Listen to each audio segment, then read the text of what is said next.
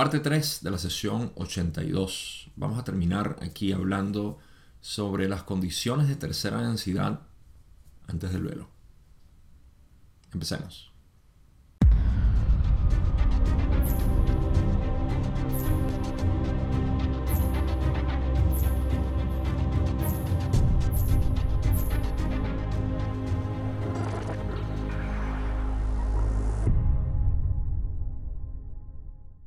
En la última parte de esta sesión estuvimos hablando sobre lo que eran las condiciones también de tercera densidad antes del velo y cuáles eran sus diferencias con lo que es la condición actual de después del velo, donde estamos en esencia viviendo con una ilusión más fuerte de separación y principalmente un velo entre lo que es el consciente y el inconsciente Así que hay algunas cosas que voy a refrescar conforme vaya leyendo algunas de las preguntas, pero lo, importante es saber que estamos hablando en general de esta situación, de la investigación, de cómo eran las experiencias antes de, esta, eh, de este velado que tenemos entre el consciente y el inconsciente. Esto ayuda, en mi opinión, a entender mucho más lo que es la realidad misma lo que es, eh, si podemos comprobarlo sobre todo, porque a mí me interesa siempre comprobar en mi experiencia que esto es real. Y quiero hacer un énfasis ahorita como parte de la introducción, que muchos de ustedes estarán ya conscientes de que esa es mi, mi mentalidad y mi manera de ver las cosas, es que yo necesito sentir eh, en mi experiencia poder comprobarlo para que sea algo útil para los demás. Yo no, no puedo trabajar de manera conceptual y sentirme cómodo. Me interesa es algo que se pueda comprobar en la experiencia y verlo de esa manera. Así que a mí me parece que esto ayuda sobre todo a entender lo que es la experiencia de tercera densidad y luego la intuición directa que nosotros tenemos de que las cosas deberían ser o son realmente de otra manera, no que deberían ser, porque entonces estaríamos diciendo que esta, eh, esta condición no es adecuada. Así que voy a refrescar algunos términos y algunos conceptos conforme vaya leyendo. Pero esa es la situación en la que estamos. Estamos revisando lo que es, según Ra, la condición de tercera densidad antes del velo y cómo encontramos un paralelo con todo esto. Así que vamos a pasar directo a la primera pregunta nueva que tengo en este episodio. Es la pregunta 22, donde Don dice, entonces, dado que la única posibilidad en este momento en particular, como yo lo veo, era una polarización para el servicio a otros, debo suponer por lo que dice es que, aunque todos eran conscientes de la necesidad o de esta necesidad del servicio a otros, eran incapaces de lograrlo. Continúa diciendo, ¿cuál era la configuración mental de los complejos mente, cuerpo, espíritu en este momento? ¿Estaban conscientes de la necesidad de la polarización o no lo sabían? Y si es así, ¿por qué les resultó tan difícil servir a otros en la medida necesaria para graduarse ya que esta era la única polaridad posible. Aquí aprovecho para refrescar algunos de los términos y conceptos que estamos manejando. Tenemos una experiencia de tercera densidad, eso es precisamente lo que estamos investigando, la experiencia de tercera densidad. Y es una condición antes del velo, donde no existía un velo entre el consciente y el inconsciente, queriendo decir que la conciencia o la mente consciente estaba al tanto de todos los procesos inconscientes y por supuesto a través de todo el árbol de la mente podía entender cuál era su raíz, la podía, podía utilizarla a voluntad en esencia. Mientras que después del velo, la mente consciente dejó de tener contacto inmediato quizás no es la palabra, pero constante, ininterrumpido con el inconsciente. Y de esa manera se crearon nosotros arquetipos como parte de lo que el creador podía encarnar como especie de arquetipo, de, arquetipo catalizador, experiencia, eh, su transformación y por supuesto la gran vía o el, el, gran camino, que son los arquetipos nuevos que existen luego de, del velo. Eh, así que estamos de nuevo hablando de tercera densidad y estamos hablando de condiciones antes del velo, donde existía esta conexión total con todo lo que era y podemos ver que no había separación Sin embargo, esto es un punto muy importante que establecer, sobre todo para las personas que continúan pensando que el ego es necesario, que la separación es necesaria y todo esto. Antes del velo se vivía conociendo la separación como algo perceptual, pero no se creía. No se podía creer porque no, no había con, eh, convicción de ello. No podíamos convencernos de que la separación era real. ¿Okay? Es como tratar de convencerte en una imagen que yo estoy aquí en tu pantalla, si me estás viendo, o que yo, mi voz, mis cuerdas vocales están ahí en tu... Eh, eh, ¿Cómo se le dice? Cornetas le decimos nosotros. Ah, el altavoz.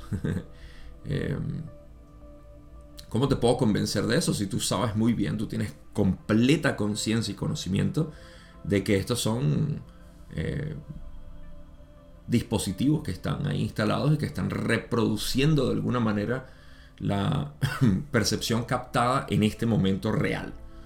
¿Sí?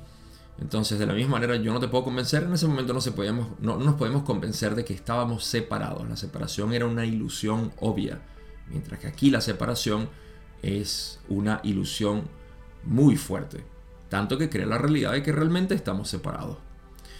Así que esa era la condición anterior. Y mi punto es que es posible, y gracias a todos los místicos nos hemos dado cuenta de esto, de que es posible vivir sin esta ilusión, aquí en tercera densidad. Vamos a seguir percibiendo a través de, de separación, por supuesto, al igual que en tercera densidad, antes del velo se seguía experimentando en separación, pero no en mente y en corazón, no se podía. Ese cambio es el que se puede hacer aquí y es el que todos ustedes están buscando en el camino espiritual. Esa es la búsqueda real. Cualquier otra búsqueda simplemente es jugar con la realidad, como Ra dice que, que se hacía básicamente en tercera densidad antes del velo. Es un juego, es jugar con todas las, las herramientas que tenemos disponibles. Eh, pero la diferencia está que antes del velo había pura felicidad y dicha, mientras que ahora se juega con las herramientas en sufrimiento. Y ese es el gran cambio que yo, Gabriel Lugo, quiere hacer desde este punto, desde este eh, remoto lugar donde estoy. Quiero hacer para cualquier persona que esté escuchando y que esté viendo este tipo de material, que es lo único que me interesa hablar. No el material de Ra, sino el material de conocerte a ti mismo como la esencia de la realidad. Ahora, ¿qué es lo que dice eh, Don o que quiere saber? Bueno, quería saber si estaban conscientes de la necesidad de la polarización o no lo sabían. Y de ser así, que si estaban conscientes de su necesidad de polarización, las entidades antes del velo, ¿por qué les resultó tan difícil servir a otros en la medida necesaria para graduarse? Ya que esta era la única polaridad posible. Ah, yo voy a hacer muchas aclaratorias con respecto a lo que es polarización antes y después del velo y lo que realmente significa con o sin velo. Así que eh, sintonícense básicamente en esa, en esa intención de, de entender lo que es la polarización. Esta es la pregunta a la cual yo quería llegar en el video pasado, pero no lo logré. Y Ra dice, considera si quieres la tendencia de aquellos que son divinamente felices, como llamas a esta distorsión, a tener poca necesidad de alterar o mejorar su condición. Tal es el resultado de la mente, cuerpo, espíritu, que no es complejo. Existe la posibilidad de amar a los demás y de servir a otros, pero existe la abrumadora conciencia del Creador en uno mismo. La conexión con el Creador es la del cordón umbilical, la seguridad es total. Por lo tanto, ningún amor es terriblemente importante o dolor terriblemente aterrador. Ningún esfuerzo, por lo tanto, se hace para servir al amor o para beneficiarse del miedo.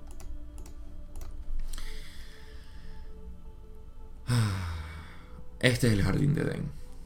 Este es el pequeño jardín de Edén, según Ra de las condiciones antes del velo.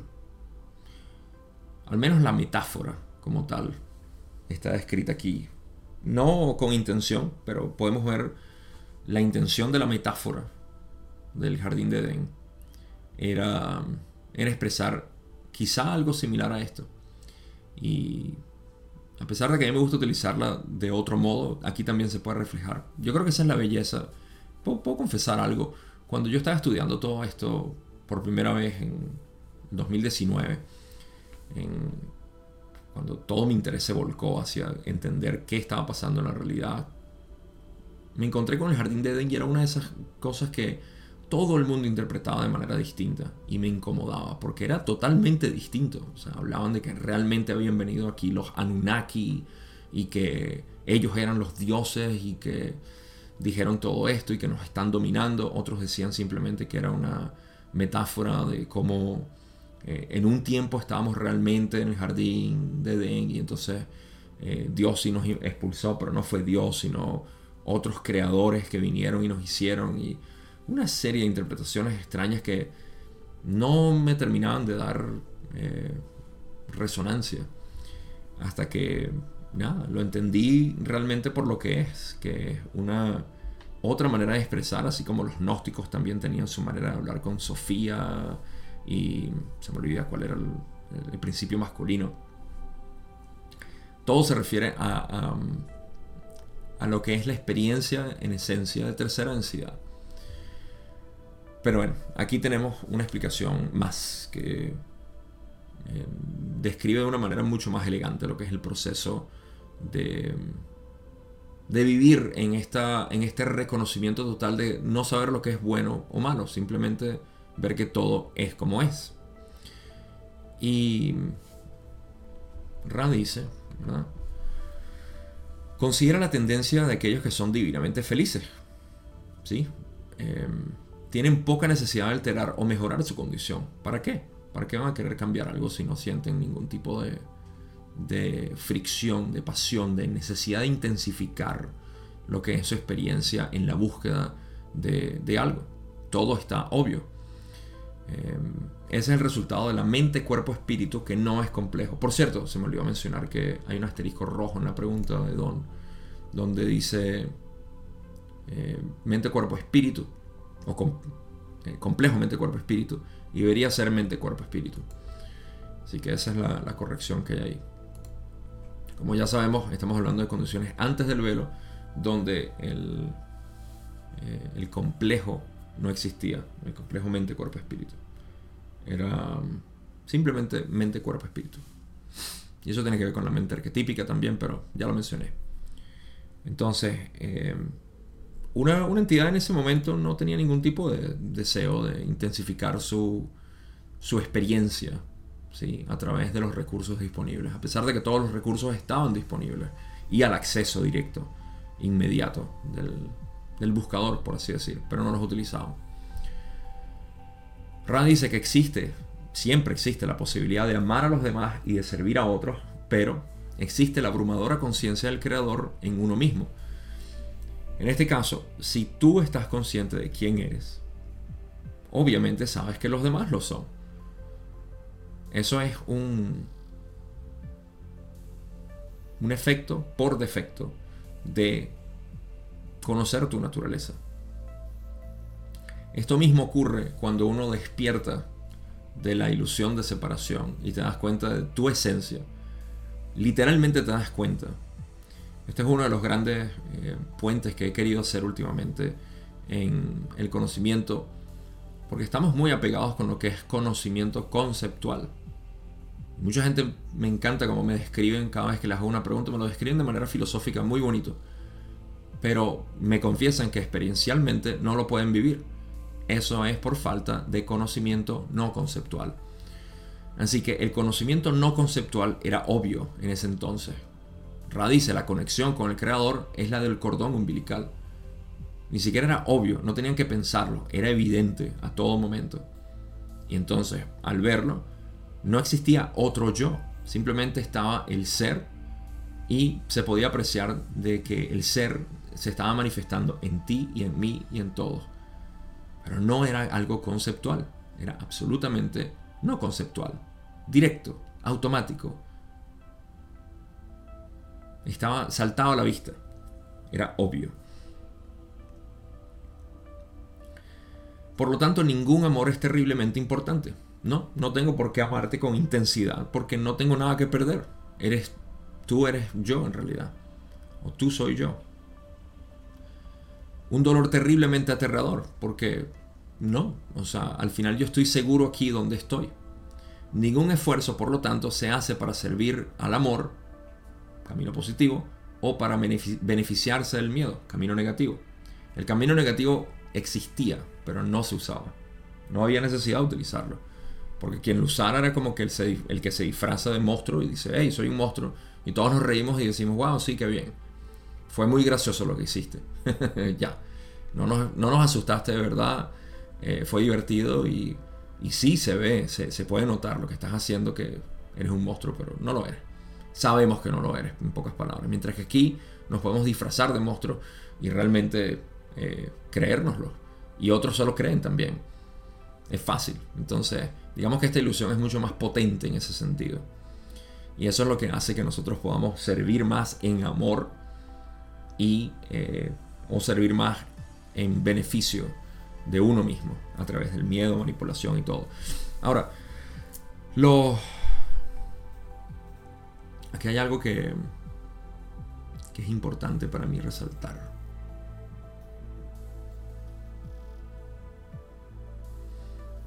Aquí estamos describiendo, curiosamente, la experiencia del místico, la experiencia que se empieza a desarrollar. Porque eh, esta es una de las cosas que ocurre en este proceso de reconocer tu ser. Y, hasta cierto punto esto es una especie de, advertencia que se le debe dar al buscador de la unidad. Porque muchas personas dicen, busco la unidad, busco la unidad, pero realmente estás buscando, eh, ¿quieres la unidad? ¿Quieres sentir la unidad? Porque eso significa que vas a se van, van a, tus pasiones van a desaparecer, tus pasiones desmedidas, tus pasiones con carencia. Y yo sé que todo el mundo dice que sí conceptualmente esto. Dicen, sí, claro, no, yo estoy dispuesto a sacrificar todo esto. Por supuesto, yo no quiero seguir más de esta sensación de carencia y todo. Pero luego se dan cuenta de que hay una adicción muy fuerte hacia esta sensación de sentirse separado, de sentirme la víctima, de sentirme, oh, yo, pobrecita, pobrecito. Eh, hay una adicción muy fuerte a eso. Entonces esa es la advertencia. ¿Realmente quieres salir de ese juego que a ti te encanta jugar? Hay personas que a veces se sonríen y dicen, no estoy seguro. bueno, tienes que estar seguro contigo mismo. Porque se pierde, se pierde ese amor terriblemente importante. Voy a hacer una aclaratoria aquí, pero todavía no. Eh, tampoco un, dolor terriblemente aterrador. Existen dolores, sí, existen cosas que, que sacuden tu realidad, pero ninguno de ellos te hace perder la razón, te hace perder tu conexión con la realidad. Entonces, por supuesto que existen amores existen terrores, miedos, pero ninguno de ellos te saca de tu realidad.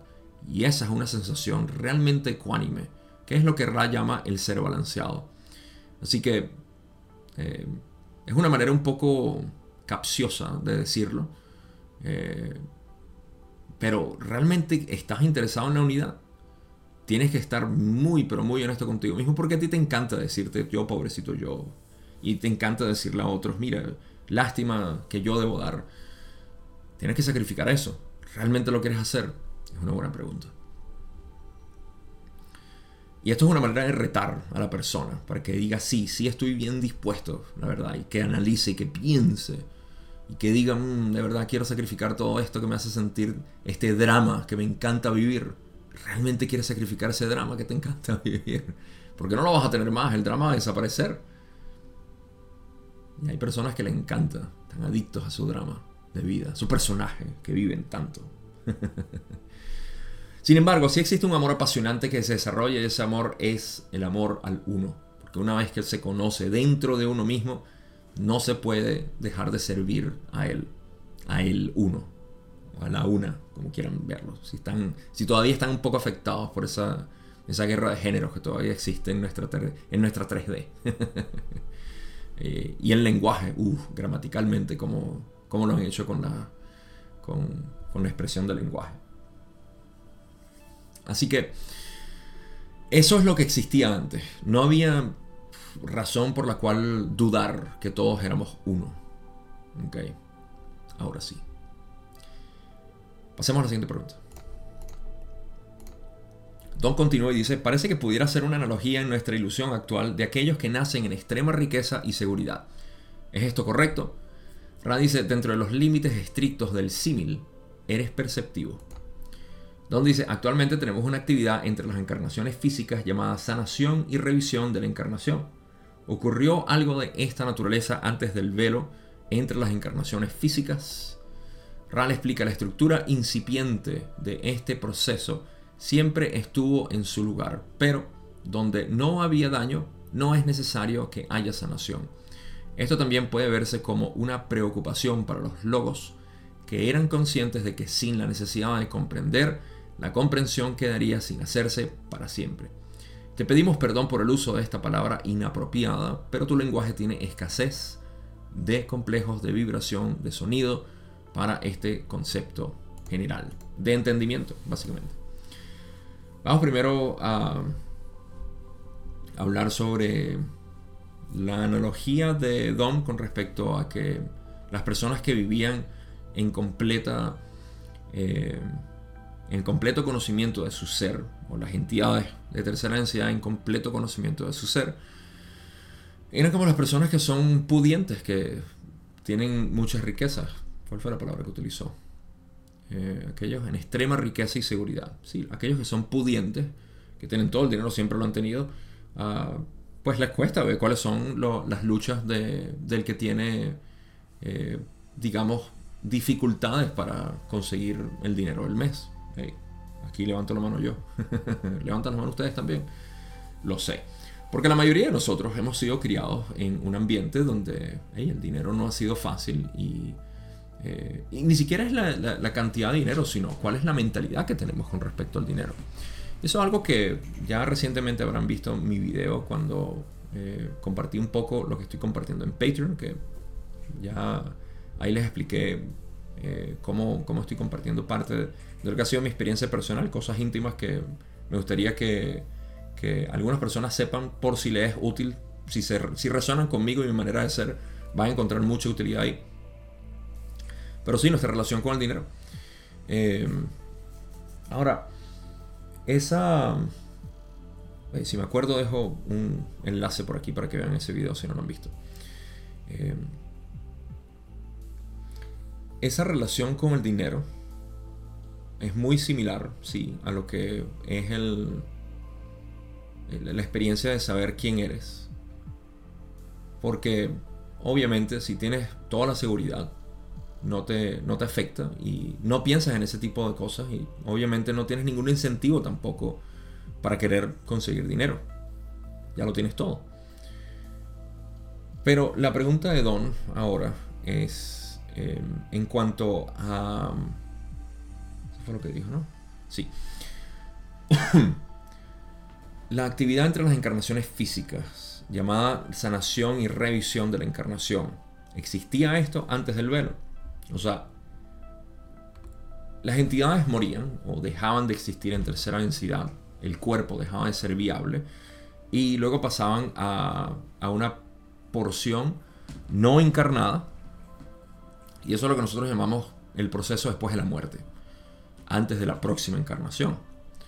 Entonces Raleigh dice que la estructura incipiente, estoy deseoso de saber si la palabra incipiente es lo que quisieron, lo que dijeron. Sí, sí, sí, sí, sí funciona. Eh, la palabra que usaron en inglés es inchoate, significa inconcluso o incipiente, es correcto.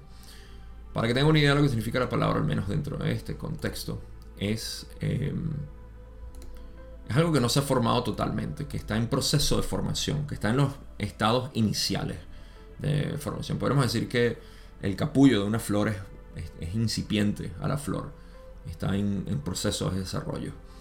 Ah, o una escultura que estás empezando a hacer está en un estado incipiente. Así que esta estructura de revisión, sanación y programación existía, la estructura existía, pero donde no ha habido daño no es necesario que haya sanación. Hmm, ¿Qué quiere decir ahí? Bueno, obvio, ¿qué sucede en la muerte o al morir aquí, ahorita, con, con el velo? Primero que nada, tenemos que decir, bueno, ¿cuál es la, la, intención del velo? La intención del velo es generar una idea de que yo soy un ser separado. Y me lo creo hasta el final. Vamos a tomar el ejemplo de alguien que muere pensando que es un ser separado. ¿Qué le pasa a esta persona? ¿Se va al infierno? ¿Se va al cielo? No.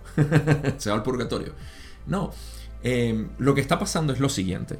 Y de nuevo, notación aquí, esta es mi interpretación, mi manera de ver las cosas. Así que tómenlo con un granito de sal, como dicen en inglés.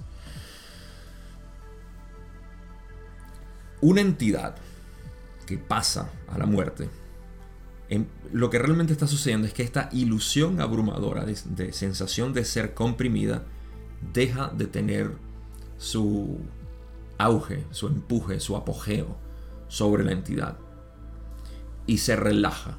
La entidad no es más que el creador viviendo a través de una mente que se considera separada cuando la mente superficial se diluye, así como el cuerpo, esa mente superficial era como es decir la membrana, la, concha, la cáscara que contenía al ser completo adentro, infinito de por sí.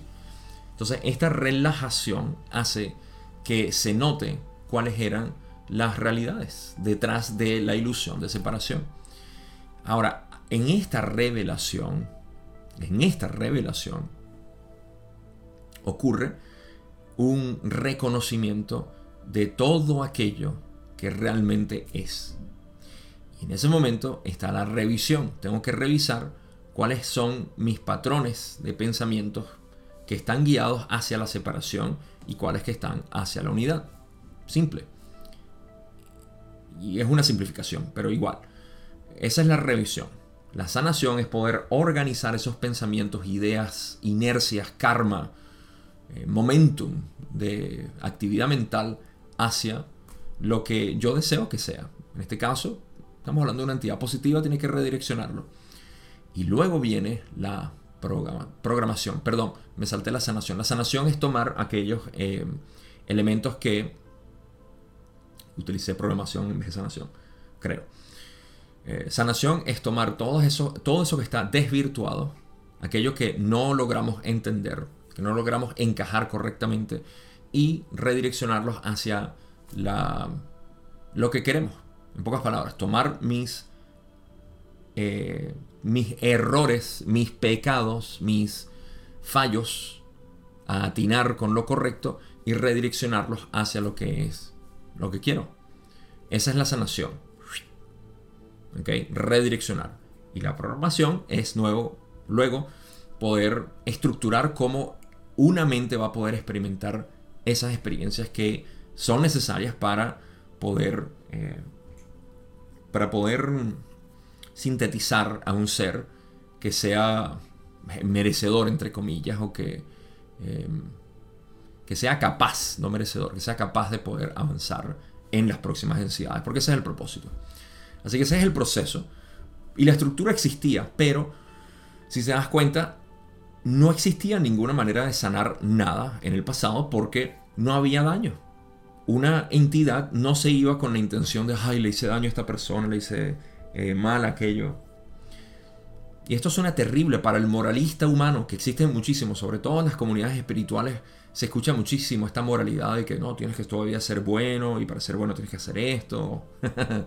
Eh, bueno, si nos vamos con eso a la muerte y decimos es que yo fui malo con toda mi, mi, familia y no me puedo perdonar por aquello, esto existe en todas las comunidades espirituales. Todavía existe ese refuerzo. No, sí, tienes que ser bueno. Estás siendo malo por esto. Tienes que dejar de ser narcisista. Tienes que dejar de ser aquello y bla, bla, bla, bla. Ok. Si nos llevamos todo eso, eso es lo que hay que sanar. Una mala visión de, de mí como creador hay mucha gente que se alerta con esto y dice, uy, no, no, no, si yo pienso de esa manera entonces me voy a convertir en un demonio o algo malo o voy a perder, eh, voy a tener que repetir tercera densidad, cualquiera de los temores que tienen eh, influidos en su mente. No puedo decir nada a estas personas, simplemente que revisen su experiencia a ver si su corazón está en línea con eso. Si lo está, hay algo más que aprender ahí y adelante. Así que esta sanación no existía antes porque era obvio que cualquier, cualquier efecto que yo hubiese causado en ti era simplemente eso, un efecto. Es una visión más abierta de lo que es la realidad, como es, sin la cáscara de separación, eh, cimentada, eh, solidificada, creída. Ra dice que esto era una preocupación para los logos que eran conscientes de que sin la necesidad de comprender, la comprensión quedaría sin hacerse para siempre. Pocas palabras, si no existe esa necesidad de comprender a través de la intensificación de la experiencia, no iba a haber polarización. Y la experiencia, lo cual no era malo, no es que hoy ahora tenemos un poco de entidades perdidas. No, es el mismo creador diciendo, mm, no, no hay manera de intensificar esto. O sea, eh, no, no, me está funcionando. Es como cuando juegas un juego que no te divierte y tú dices, no me gusta este juego. Quiero crear reglas más fuertes, más difíciles, más retos. Trata de jugar un juego tú solo, que sea fácil. No puedes, es aburrido. Quieres crear mayor intensificación. Y por esta analogía me puedo ir totalmente, pero no voy a hacerlo. Así que esa era la situación. Esa era la, estructura. Durante la encarnación, aburrida. De entre la encarnación no había nada que sanar. Por ende, no había nada que eh, revisar ni reprogramar. Entonces, no había avance, no había. Era muy estéril la experiencia de esa manera. Pasemos a la próxima pregunta. Don dice, en la pregunta 25, no entiendo muy bien la condición de la encarnación y el tiempo entre encarnaciones antes del velo, ya que no entiendo cuál era la diferencia aparte de la manifestación del cuerpo del rayo amarillo de tercera densidad. ¿Había alguna diferencia mental sobre lo que llamamos muerte? ¿Hubo algo? No veo la necesidad de lo que llamamos una revisión de la encarnación si la conciencia no fue interrumpida. ¿Me podrías aclarar ese punto? Rale dice, ninguna porción del creador audita el curso, por usar tus términos experienciales. Cada encarnación pretende ser un curso en el que el creador se conoce a sí mismo. Continúa y dice, una revisión o, digamos, para continuar con la metáfora, cada prueba es una parte integral del proceso de conocimiento del creador. Cada encarnación terminará con tal prueba. Esto es para que la porción del creador pueda asimilar las experiencias en el rayo amarillo, tercera densidad física, pueda evaluar los sesgos adquiridos y luego pueda elegir, ya sea por medio de la ayuda proporcionada automáticamente o por sí mismo, las condiciones de la siguiente encarnación. Primero que nada, tengo que decir que la pregunta de Don iba a otra... Eh, creo que tenía otra intención. Sí, porque está hablando eh, precisamente de lo que es el, ah, la condición de la encarnación. Sí, si leemos bien la pregunta de Don, se, darán cuenta de que Don lo que quiere decir es, ok, no entiendo em, por qué hay necesidad de, de del proceso entre encarnaciones. O sea, ¿por qué no ser una experiencia continua? ¿Cuál es el propósito entonces de, de, esta de este tiempo entre encarnaciones, la muerte, básicamente, ese tiempo en el tiempo-espacio, preencarnativo. ¿Qué pasa ahí? ¿Por qué? ¿Había alguna diferencia mental? Eh, ¿Hubo algo que... Eh, o sea, no, no, no veo por qué hay una necesidad de revisión, sanación y todo esto si, si la conciencia pudiera estar ininterrumpida, básicamente. Eh, Ra no explica directamente esto, si soy honesto. Eh, Ra lo que dice es algo... quizá lo podemos extrapolar básicamente de lo que dice Ra aquí, porque tiene, tiene, mucho, mm, tiene mucho que sacar. Así que voy a dejar el primer párrafo para después y voy a ver la, imagen general que Ra nos está dando aquí.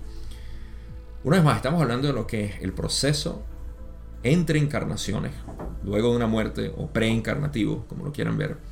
Y Ra dice, una revisión o, digamos, eh, para continuar la metáfora, cada prueba, una revisión o prueba es una parte integral del proceso del conocimiento del creador.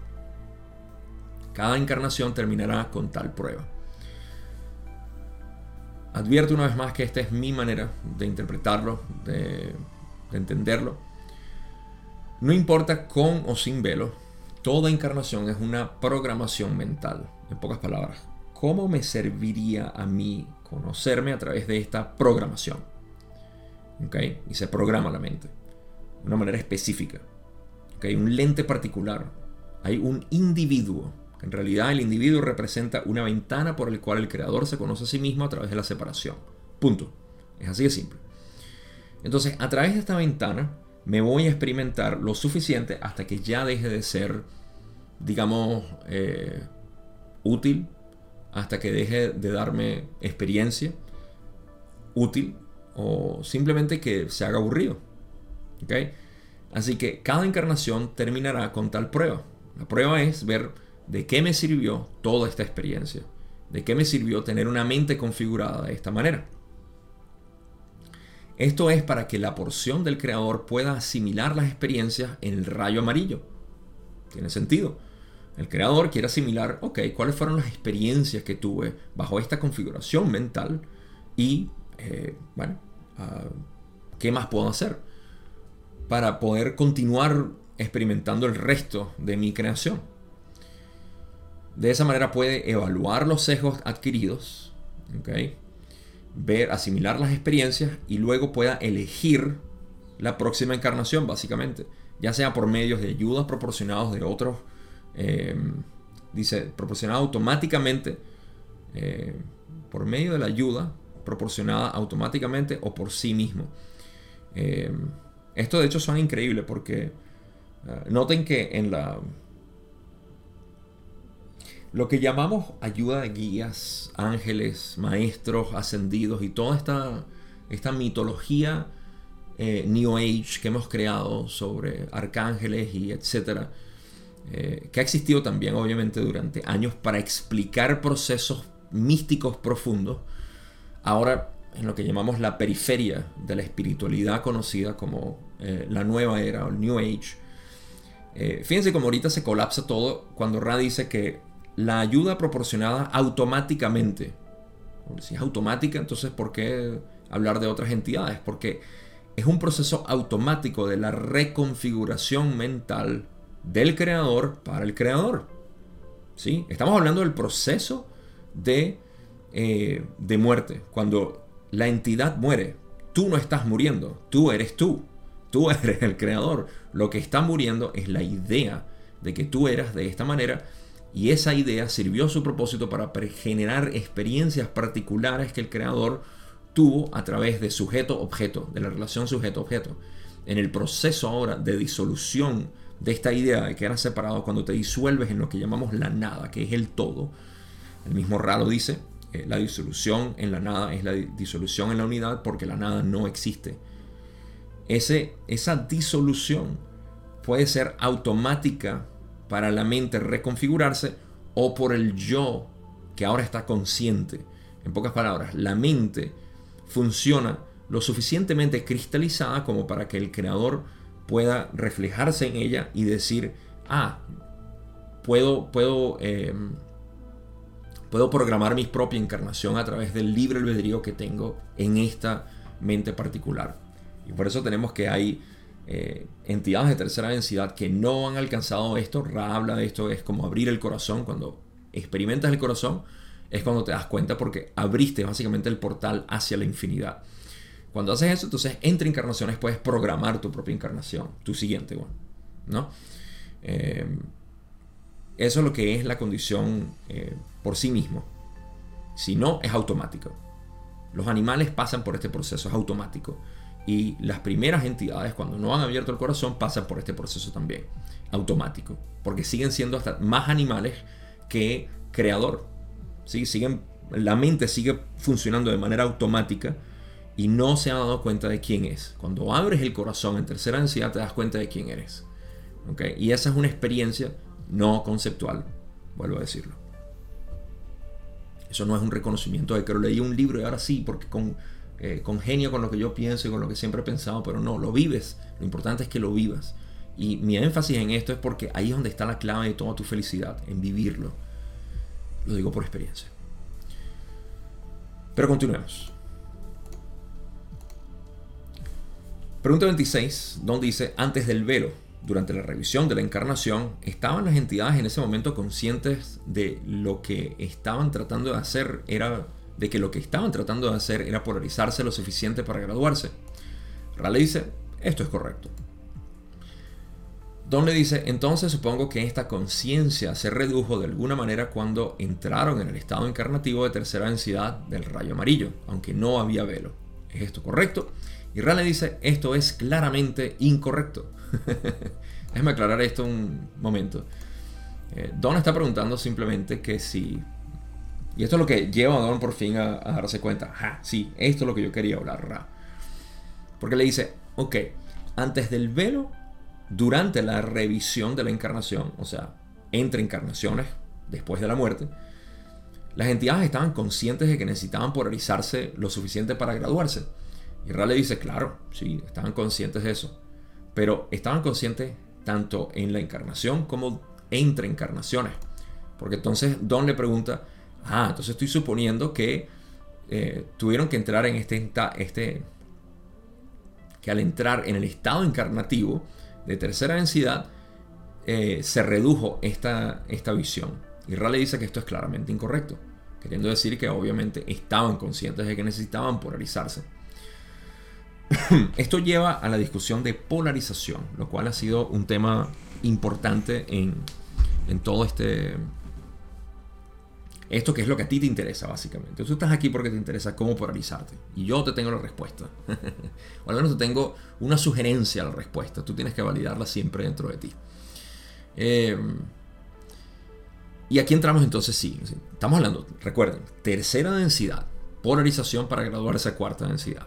Sé que todo el mundo aquí está pendiente de eso. Tanto el tema de los errantes y el proceso de ascensión de cosecha es uno de los más grandes dentro de la ley del uno, sobre todo al principio. Así que eh, si esto te, mueve el piso, agárrate, agárrate de la silla.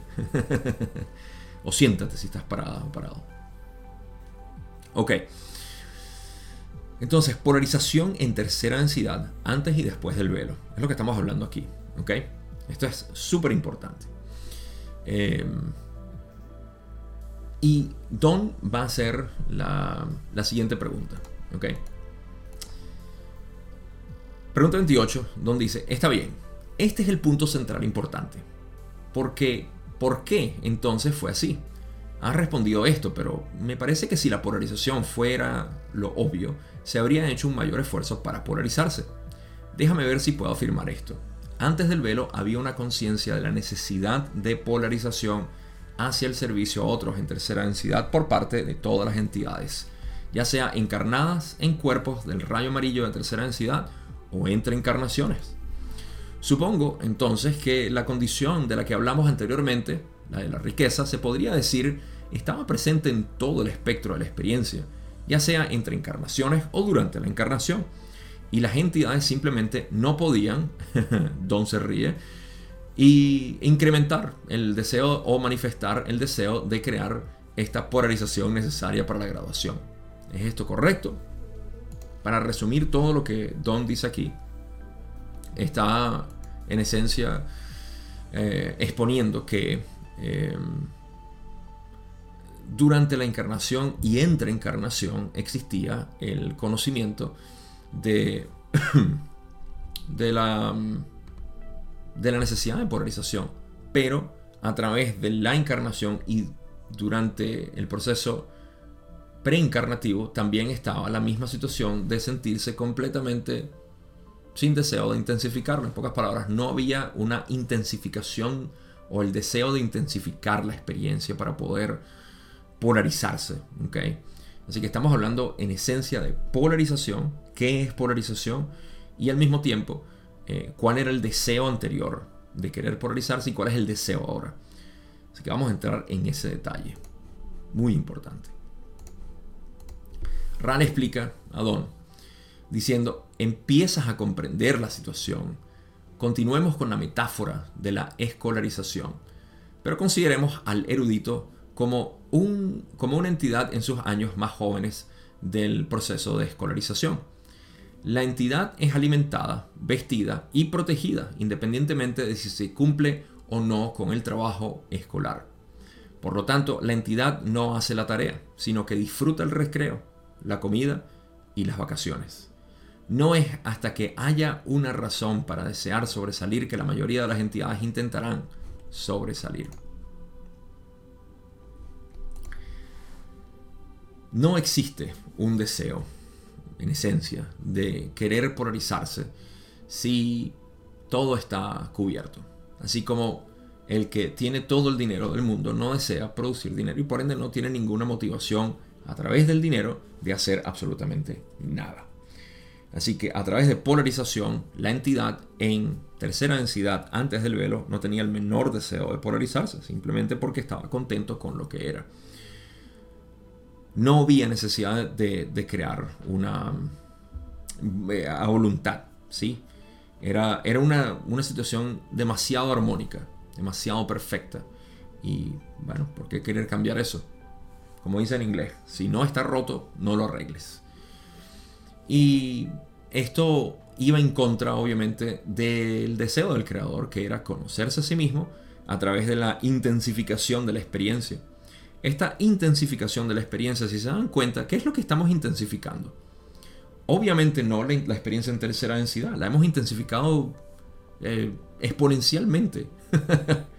hemos intensificado enormemente la experiencia de tercera densidad. Eso no causa polarización. Lo que causa polarización es el deseo de uno al descubrir el camino espiritual en este caso, por un lado o por el otro, positivo o negativo, intensificar esa experiencia de conocerse a sí mismo, ya sea como el ser separado o como el creador absoluto. ¿Existe otro tipo de, intensificar la experiencia? No, no existe. Lo demás es seguir dando vueltas y vueltas en tercera densidad. En el pasado, si pudiéramos utilizar una línea de tiempo, esas experiencias imaginarias del creador eran muy vacías, eran muy pálidas, eh, endebles, no eran, no eran sólidas, eran simplemente, estamos ahí, estamos ahí, disfrutamos, estamos disfrutando todos. En realidad no somos todos, es el uno, porque mira, yo soy tú, tú eres yo. No había daño, no había sufrimiento, no había terror, no había amor intenso, no había pasiones, no había... Eh, no, no había deseo de nada. Creo que más adelante incluso hablan, hablan de lo que es el sexo. Era, eh, no era lo mismo. La, sexualidad no era lo mismo. Y ahora podemos ver la pasión que se desarrolla, nada más en el sexo. Así que esa era la situación, no había necesidad de polarizarse, era todo. Eh. Mientras que aquí existe, luego del velo, una, un deseo enorme, o al menos el potencial existe. Obviamente no todo el mundo lo sigue, pero el potencial existe una vez que descubres ese camino y dices, quiero potenciar esto. Esto es lo único que tiene que me llama la atención. Esa es una de las razones por la cual todos ustedes han estado en ese proceso donde dicen, no me interesa Netflix, no me interesa mi familia, no me interesa mi esposo, no me interesa, bueno, no sé, si llegan a ese punto, hay personas que lo han hecho. No me interesa, de hecho, sí, he conocido personas que me dijeron, mira, me di cuenta de que mi esposo y yo no teníamos nada en común y todo en armonía, todo bien, pero ahora sigo en este camino es increíble todo lo que uno deja a un lado. Eh, yo tengo mi propio camino en eso, en todo lo que he dejado por hacer esto porque me apasiona. Y esa es la verdadera pasión. ¿sí? Esa es la pasión que uno descubre en su vida, es decir, si quiero dedicar mi vida a esto. ¿okay? Y esto no es para aclarar eh, que tú tienes que dedicarte entonces al servicio espiritual. Es el servicio a lo que eres. Da la casualidad que lo que a mí me gusta hacer a la casualidad, ayuda a algunas personas que están en el camino espiritual. Pero yo en muchas ocasiones he dicho, no me consideren un maestro espiritual, para nada, porque no me lo considero yo. Eh, simplemente soy alguien que le gusta expresar y dar coherencia a las cosas. Eso es todo lo que yo soy. No me consideren tampoco nada en particular. No, no consideren, de hecho, yo digo, y tengo amplias razones para poder eh, corroborar esto, lo que yo hablo no es espiritual. Espiritual es una palabra que le hemos asignado a la sensación que tenemos cuando reconocemos nuestra esencia. Yo soy, si, quiero utilizar un término adecuado, yo soy una persona realista. Porque me gusta hablar de la realidad. La realidad es lo que es, no lo que nosotros conjeturamos en nuestra mente. Eso es opinión, especulación, creencia. A mí no me interesa hablar de eso. A mí me interesa hablar de lo que es. Y sí, tenemos muchos conceptos y muchas eh, explicaciones abstractas de la realidad que de alguna manera poéticamente describen lo que realmente es la realidad. Maya, la ilusión, nada es real. Si lo entendemos conceptualmente, decimos entonces, ah, nada vale la pena, ah, todo, es una, todo es un engaño, ¿quién me engaña? Muchas personas lo, reciben así. Resulta que la ilusión maya, el juego, es eso, es un juego, es el juego del creador para el, el propio creador. Pero ves, si no estás centrado dentro de quién eres, caes en esa, ah, todo, todo es un sufrimiento, todo está mal. Ah,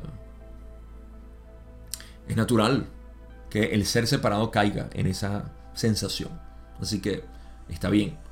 Em, hay, que, hay que conseguirlo donde está y llevarlo de la mano. Eso es parte de lo que, de lo que se hace en este proceso.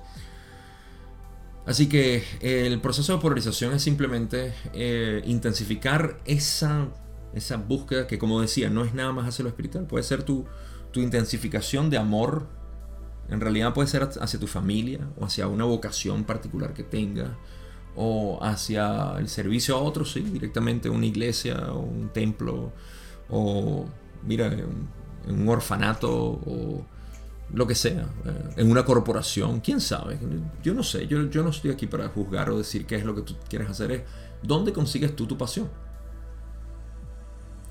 Y mientras digo eso, me doy cuenta que esta pregunta es 82, 28. Al revés, los números espejos. ¿Qué quieren decir los números espejos? No sé. Dímelo tú en los comentarios, que tú sabes más que yo de estas cosas. Así que, si no están satisfechos con lo que hemos hablado de polarización, vamos a ver más. Pregunta 29 y última de esta sesión y este episodio. Donde dice, afirmaste en una sesión mucho antes que es necesario polarizarse algo más del 50% de servicio al yo, esto está incorrecto, para que sea cosechable de cuarta densidad positiva. Esta condición era la misma en el tiempo antes del velo, el mismo porcentaje de polarización. Ok, eh, aclaratorio aquí para poner contexto porque el error de Don puede crear confusión. Y también está mal escrito esto. Déjame hacer una nota para ver si puedo cambiar cómo está escrito esto para la versión oficial. 8229.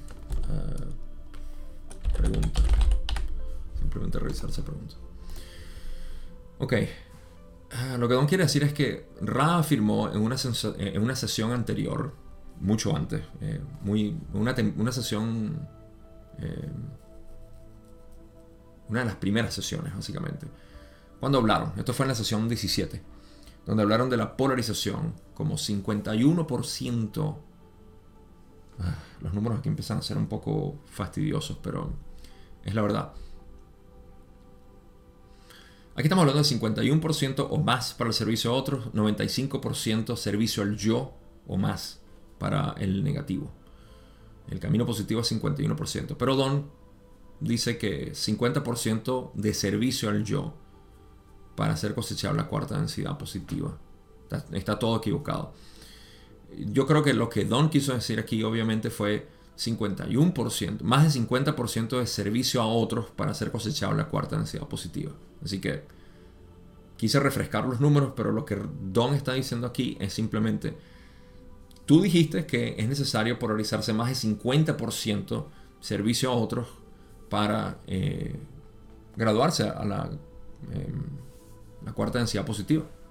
Y pregunta que si esta condición era la misma durante el, tiempo antes del velo, el porcentaje de polarización. Vamos a ver qué dice Ra. esto está muy bueno. Ra dice, esta será la última consulta completa de este trabajo. Esta pregunta no se responde fácilmente, porque el concepto de servicio al yo no prevalecía antes de lo que hemos estado llamando el proceso de velado. La necesidad de graduarse a la cuarta densidad es la capacidad de usar, recibir y disfrutar una cierta intensidad de la luz blanca del Creador infinito. En tus propios términos, en tu nexo espacio-tiempo, esta habilidad puede medirse por tus porcentajes de servicio previamente establecidos. Esto le da mucho más cuerpo a lo que ha sido mi interpretación de lo que es, primero, servicio al uno, antes del vero. Segundo, que 51% servicio a otros es un poco limitado. Eh, sirve, sirve como, como una especie de introducción hacia lo que es la experiencia de servicio a otros, la experiencia positiva, pero se queda corta sobre todo por las distintas interpretaciones que le podemos dar.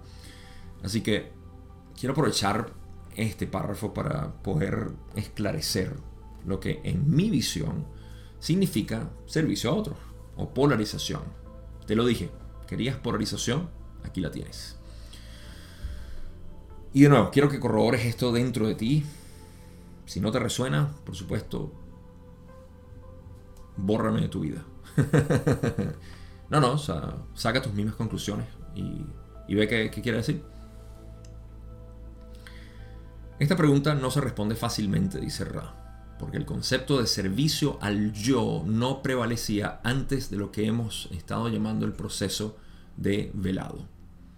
¿Qué quiere decir esto? Que el, concepto del servicio al yo no, no prevalecía. Existía potencialmente, pero nadie lo usaba. Porque, obvio, si tú pretendes ser otra persona frente a mí, mi entendimiento de quién eres siempre va a estar presente. presente Si tú pretendes ser otra persona, mira, yo soy Bart Simpson, o soy el rey de, Inglaterra, o soy, no sé, eh, quien sea.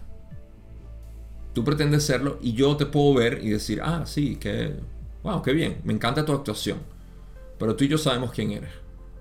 Que no me engañas. No, al menos no, no, me, no me quedo en, trance, hipnotizado por tu, por tu actuación. Entonces, el servicio al yo existía potencialmente y se podía utilizar. Tú puedes pretender ser alguien, pero no se tomaba en serio en el sentido de que no se podía... Eh, nadie se lo podía creer. Punto. Por eso es que Rand dice, el servicio, el concepto de servicio al yo no prevalecía antes de lo que hemos estado llamando el proceso del, velo.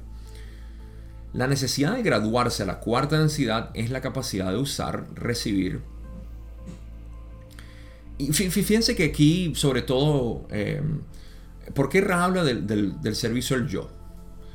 Ah, claramente quieren hablar de lo que existe, lo único que existía que era el servicio al uno, como yo digo, pero que apropiadamente Don dice servicio a otros. A mí me gusta más servicio al uno porque servicio a otros implica que hay otros yo. Y esto no era la, realidad eh, experiencial de la entidad. Perceptual lo era. O sea, se podía ver, así como tú mismo puedes perceptualmente eh, imaginarte a ti, distintos tú. Tú puedes imaginarte esto. Haz el, esfuerzo ahorita. Cierra los ojos, imagínate a ti vestido de una manera Luego, imagínate a ti vestido de otra manera, eh, con cabellos de diferentes colores. Empieza a cambiarte, empieza a cambiar tu, tu, tu yo. Que lo estás haciendo en tu imaginación, está corriendo todo momento. Y ahí puedes hacer miles y millones, dependiendo de qué tan fuerte sea tu imaginación. Y todos ellos pueden tomar, pero tú estás consciente, ¿verdad? De que en realidad todos ellos eres tú. No estás invertido ahí. Pero, si tú te pudieras invertir en uno de esos que creaste, y decir, este soy yo de verdad, es lo único que hay. Ah, ahí cambian las cosas. ¿Sí? Pero antes no te podías engañar a ti mismo. Tú sabías. Puedes imaginártelo, puedes vivirlo, pero no puedes. Esa era la experiencia del creador. Era pálida, era vacía, era no muy intensa. ¿Sí? Y te lo puedes imaginar ahorita. ¿Ok? Así que sígueme ahí. Ra dice entonces que la necesidad de graduarse a la cuarta densidad y aquí dicen sin polaridad. ¿okay? No están diciendo positivo o negativo, simplemente en general. La necesidad de graduarse a la cuarta densidad es la capacidad de usar, recibir y disfrutar una cierta intensidad de la luz blanca del Creador infinito. ¿Ok? Para poder graduarse entonces, olvídate el servicio a otros o servicio al yo. Eso es como lo podemos medir en nuestra eh, ilusión ahorita. Pero por dentro, el que se gradúa con 78% de servicio a otros, positivo, obvio, lo que está haciendo es utilizando la intensidad de la luz blanca del creador infinito, la sabe recibir y también sabe disfrutarla. Las tres cosas, recibe, la usa y la disfruta. El que se gradúa 98% servicio al yo negativo está haciendo lo mismo. Ah, interesante, ¿no? Entonces, porcentajes a un lado, lo que nos interesa es poder ser capaz de usar, recibir y disfrutar esa luz. Ok. ¿Cuál es la luz del creador único infinito? Bueno, vamos a hacer un estudio de la ley del uno. ¿A qué se refiere? La luz es simplemente la conciencia del creador. Ah, ok. ¿Cómo yo puedo corroborar eso, Gabo? La conciencia del creador. A ver, ¿yo estoy consciente? Eso es una pregunta, respóndemela tú. ¿Estás consciente, sí o no? Hmm. Pregúntatelo ahorita, ¿estoy consciente? Obvio que sí. Ok, revisa qué se siente estar consciente. Quédate ahí, no pienses más. Ahí, ahí quédate, no, no te muevas. Mira, incluso con pensamientos puedo estar consciente, ¿es cierto? ¿Y qué se siente? Siente sobre todo lo que pasa en tu cuerpo cuando tú estás únicamente consciente de que estás consciente. ¿Sí? Ok. Esa es la luz del creador. Tan simple como eso. Ahora, si lo quieres complicar con que no, yo no tengo la luz del creador porque eso es algo que voy a ir acumulando con el tiempo, con mis actividades y con el servicio que le doy a otras personas y todo eso, ese es tu privilegio de hacerlo de esa manera. Es completamente aceptable. Pero no es cierto. Porque esa es una condición que tú estás imponiendo en la realidad. Mientras que todos nosotros podemos corroborar. Y de nuevo, aquí me estoy, eh, estoy dando por hecho la, la, investigación al yo que todos tenemos que hacer para poder corroborar esto en sí. ¿Okay? Porque esto no es porque yo lo diga tú tienes que corroborarlo. Si no lo sientes porque no has hecho una investigación, te sale tarea. Y como dice Ra, los que no hacen la tarea tienen que irse otra vez. No sé si lo dicen aquí o en, la otra, en otro párrafo. Así que este es el proceso de polarización, es poder utilizar esta luz de la conciencia constante y eh, única que todos tenemos. Es lo único que nos une. A nosotros no nos une más nada. Eso es mentira. Nada, nada nos une excepto esta conciencia. El resto son, son cosas que podemos decir si nos une que somos humanos. Sí, pero no, eso no nos une con el resto del universo. Nos une que somos luz. Ah, eso nos une con la oscuridad. todo lo que digamos tiene un opuesto, excepto la conciencia. La conciencia no tiene opuesto. Y eso es una investigación que todos tenemos que hacer. Así que, voy a repetirlo. La necesidad de graduarse, lo cual es polarización, ¿no? A la cuarta densidad es la capacidad de usar, recibir y disfrutar una cierta intensidad de la luz blanca del creador único infinito. Fantástico. Ahí lo tenemos todo. Lo único que tenemos que definir aquí es cuál es esa luz. ¿Es una luz metafísica? ¿Es la que hiciste con el sapo cuando viste esa luz brillante, violeta, dorada? ¿Es la luz del sol? ¿Es la luz de un bombillo? ¿Es la luz de qué? ¿De qué? ¿Qué? Cuéntame qué. No, ninguna de eso. Todos eso son manifestaciones del creador. ¿Cómo podemos decir que esa es la luz del creador? Es una manifestación, es una distorsión de esa luz blanca. Por cierto, cuando Ra habla de luz blanca no está hablando de luz distorsionada, colorida, colores distintos, densidades, etc. Está hablando de la luz pura. La luz pura del creador es la conciencia. La conciencia que no tiene ningún tipo de mm, definición. Simplemente es. Y aquí pudiéramos extendernos un rato. Y este es el tipo de investigación que una vez más, repito, es lo único que a mí me interesa poder apuntar a las personas que están en la búsqueda de su yo. Es esto. Es hermoso, es increíble. La razón por la cual yo hablo tan apasionadamente de esto es porque simplemente lo vivo. Lo vivo a diario. Y ha sido la liberación total de todo, todo, todo. A mí y a Julie, particularmente.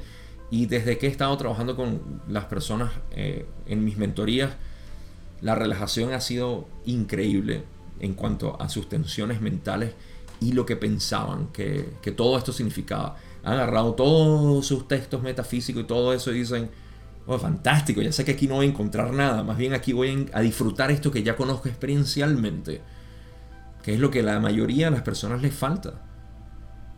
Siguen confundidas en estos estudios masivos de, tantas teorías y tantas hipótesis y tantas cosas. Y mire, conceptualmente sabemos que esto, y es que en la Atlántida y en Lemuria, y cuando fuimos a las Pléyades, y cuando todo esto, y, la, y el otro, y Kibalión, y etcétera, etcétera, etcétera.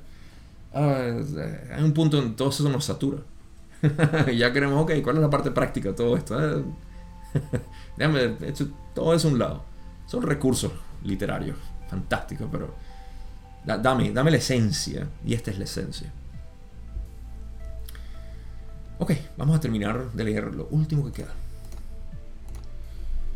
Ra dice, antes del proceso de velado, la medida sería la de una entidad subiendo un conjunto de tus escaleras, cada una de las cuales estaba imbuida de una cierta cualidad de luz.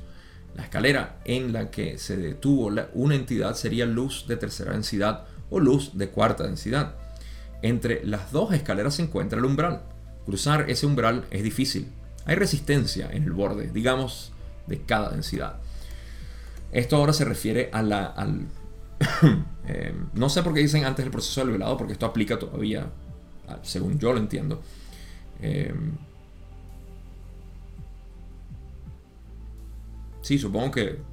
Porque ellos mismos han utilizado este ejemplo para hablar de lo que es el umbral el umbral de, cuarta densidad, que, es una especie de, intensidad de luz que todos tenemos que, que, lidiar. Ahora, lo curioso de esto es que mucha gente puede pensar, uy, es que yo no estoy preparado para soportar tanta luz. Claro, puede ser posible, porque es que sigues viendo en la oscuridad, mientras que aquí a través de la, del ser, del simple ser, te das cuenta de, de que esa luz eres tú, no es algo que tú tengas que adquirir. Y dicen que eh, lo comparan con una escalera donde cada escalón en realidad es una luz, de, por ejemplo, de tercera densidad, por la amarilla, eh, una luz de cuarta densidad verde, y en el umbral entre amarillo y verde, en ese escalón, ese, en ese borde, hay una resistencia. Porque esa resistencia es que tanto necesitas tú utilizar para poder estar ahí. ¿Sí?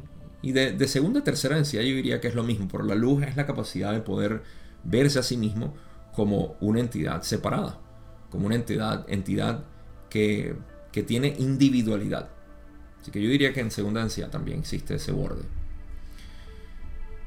Y la última parte de este párrafo es donde Ra dice, la facultad de la fe o la voluntad necesita ser entendida, nutrida y desarrollada para tener una entidad que busque más allá de los límites de la tercera densidad.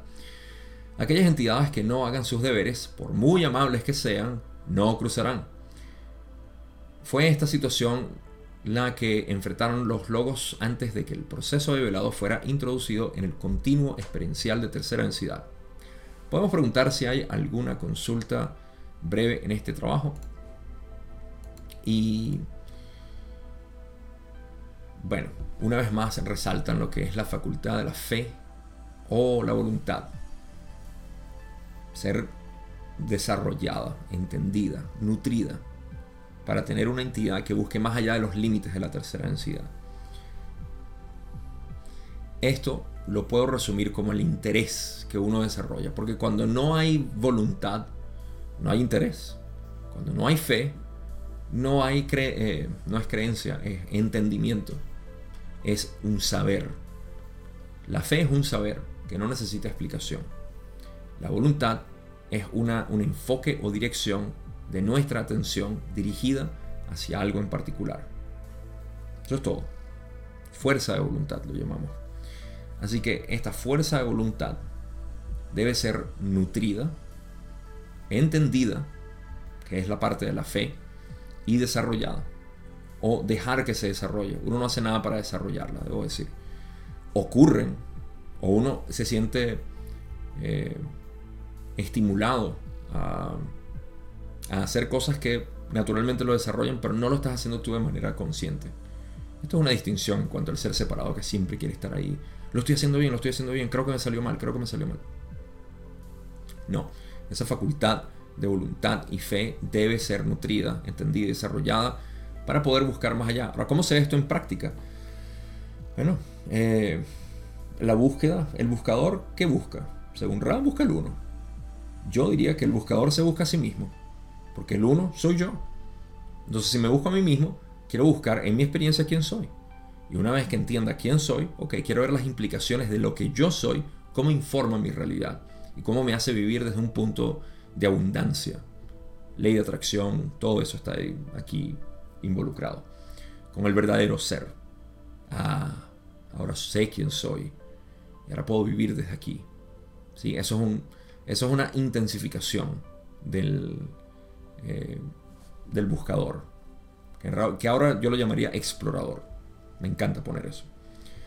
Aquellas entidades que no hagan sus deberes o su tarea, homework, dijeron en inglés. Em, aquellas entidades que no hagan sus tareas, por muy amables que sean, no cruzarán.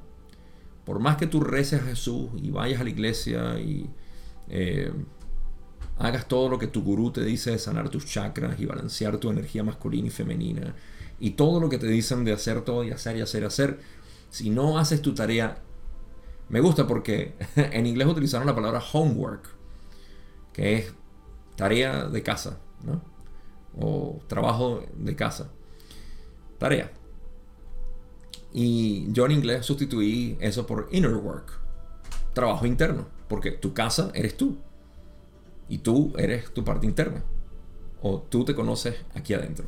Así que es lo mismo, ¿no? el trabajo interno. Si no haces el trabajo interno, no vas a cruzar. No puedes estar en la parte externa y hablando y diciendo, yo hago esto y este es mi servicio al otro porque yo... Si no lo sientes por dentro, hay una diferencia enorme entre uno querer hacer para obtener algo y hacerlo simplemente porque te nace. Ahí está la diferencia, ahí, ahí mismo. Ray dice, esta fue la situación que enfrentaron los logos antes de que el proceso de velado fuera introducido en el continuo experiencial de tercera densidad. No hacían su trabajo interno. Y con esto llegamos al final de lo que es este episodio y esta sesión. Conclusiones. Haber hablado del proceso de polarización me lleva a reforzar un poco más lo que significa esto. Y sin ponernos tan conceptuales, porque últimamente noto que las personas que me responden a mis preguntas, ah, que vienen de la ley del uno o de otros estudios, vienen a, darme explicaciones muy filosóficas, muy, muy bonitas, muy, muy bien escritas, muy bien elaboradas, pero carecen de esa explicación práctica. Y hay una cierta incomodidad que se genera al decir quién soy.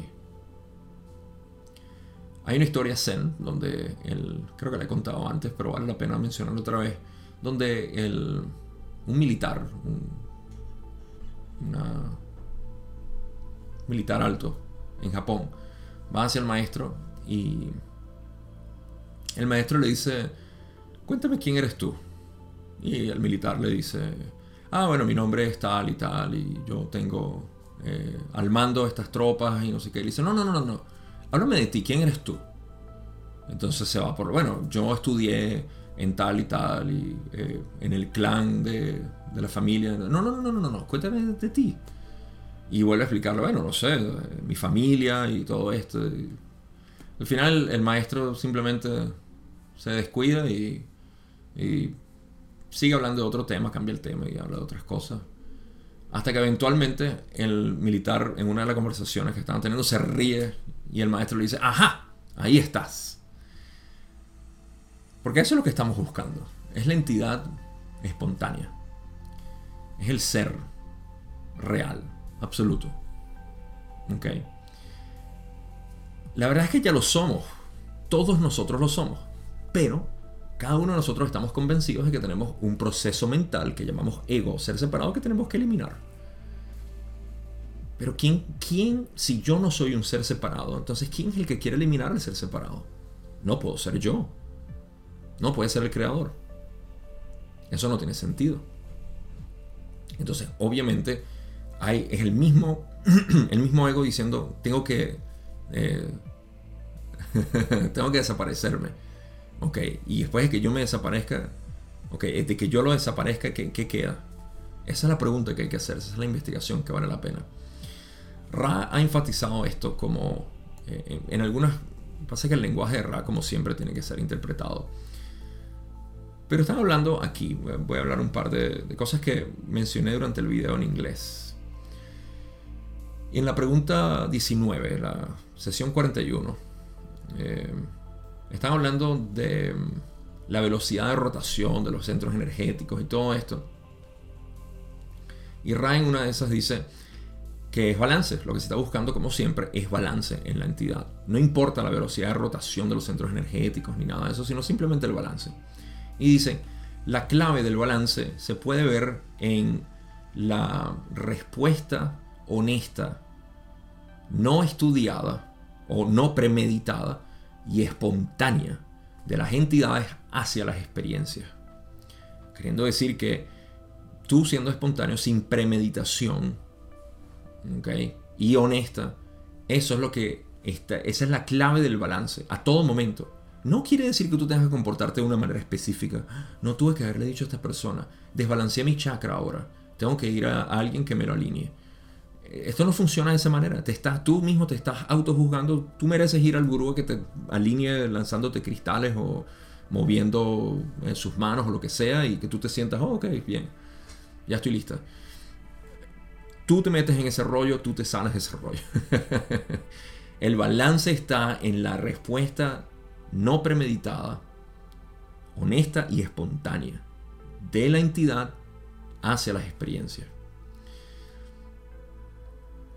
Más adelante también dicen, eh, y esto es en, otra sesión, en la siguiente sesión, la sesión 42, pregunta 9, creo que están hablando de Kundalini aquí, oigan hablar de Kundalini. Eh, y dicen que la represión de emociones, represión de emociones, porque aquí estamos hablando, bueno, Gauto, me está diciendo entonces que yo tengo que responderle a mi familia o a mi pareja o a quien sea, como me venga. Claro que sí, como te venga. Responde a menos, como eh, Ra enfatiza aquí también, a menos de que eso vaya en contra de, de, lo que es hacerle daño a otras. Bueno, no en contra, que vaya a hacerle daño a otra persona directamente y tú lo sepas. Pero es en ese juicio constante que tenemos, ¿no? Y siempre no debería reaccionar de esta manera. Mis emociones, tengo que controlar mis emociones mejor. No, Ra dice, la represión de emociones despolariza a la entidad en cuanto a... En, en, en el que, tengo que traducir directamente porque no lo tengo en español, en que, o por, mejor dicho, porque decide no utilizar la acción catalítica del presente momento, básicamente, de una manera espontánea. No es más la palabra espontánea. Espontánea no quiere decir premeditado, obvio. ¿Sí? ¿Cuál es el resultado? Dice Ra. Una. Se apagan los centros energéticos. Se, dim. Dim es cuando bajas el switch de la luz y se pone más, más oscuro o menos claro. ¿sí? Cuando estás apagando la luz. No se trata de apagarla, sino de reducir su brillo. Es básicamente lo que quiere decir dimming. Reducir el brillo de los centros energéticos. Así que una vez más estamos hablando de reacción espontánea. Si es espontáneo, adivina que nadie, ni siquiera yo, te puede decir cómo reaccionar. Tienes que ser tú. ¿Acaso esto no va completamente en línea con el, con el creador conociéndose a sí mismo? Obvio, por supuesto que sí. Así que todo esto nos invita siempre, pero siempre, a, a uno ser quien uno es, pero la clave aquí también, la clave está en uno observarse, esa es la parte en que tú te conoces. Pero si te estás observando desde el ego, lo único que van a salir son críticas, juicios, eh, discriminación, etc. Eso es lo que el ego hace, basado en la mente, que ese es el único propósito que tiene. Así que, al hablar de esto de polarización, no puedo evitar hablar de tu, tu actitud espontánea, tu verdadero ser, no premeditado, simplemente ser quien quieres ser. Y en contraste ve aquellos procesos mentales que están en contra de lo que tú, eh, de lo que tú realmente quieres ser. En pocas palabras, ese niño reprimido que está ahí no puede ser porque hay un adulto mental aquí, todo eres tú, diciéndole qué hacer y qué no hacer. Y eso te queda como tarea. Hacer eso es jugar con la luz espontánea, blanca del Creador. No está distorsionada porque es espontánea. Notas la conexión aquí. Lo espontáneo no está distorsionado. Es real, es absoluto porque no fue premeditado. La luz blanca no está distorsionada. Si llegas a disfrutar, usar y saber recibir esto, esa es la polarización que quieres. Con esto llego al final de lo que es este episodio y esta sesión en general. Si disfrutas estos episodios, estos videos, esta explicación de la ley del 1 y quieres apoyarme, lo cual le apreciaré muchísimo, ve a la descripción donde vas a encontrar Patreon y te puedes suscribir a mi página para que apoyes lo que estoy haciendo, que vengo haciendo durante mucho tiempo y seguiré haciendo. Me encantaría contar con tu apoyo. También si quieres, he estado hablando de todo lo que es el reconocimiento del ser, si quieres conocer mi método del camino directo, que muchos de ustedes ya lo han hecho, vayan a la descripción si no lo has hecho ya. Y también vas a ver el curso del camino directo para vivir la ley del uno, que es lo que le falta a aquellos que ya están saturados con suficiente información metafísica y conceptual, espiritual y todo lo demás. Ahora simplemente quieren saber cómo aplicarlo, cómo vivirlo. Ahí lo tienes. Con eso llega al final de esto y sin más nada que decir, pórtense, ya saben, no, no, no tengan juicio si es bueno o malo, dejen que otros hagan eso por ustedes. Nos vemos en la sesión 83.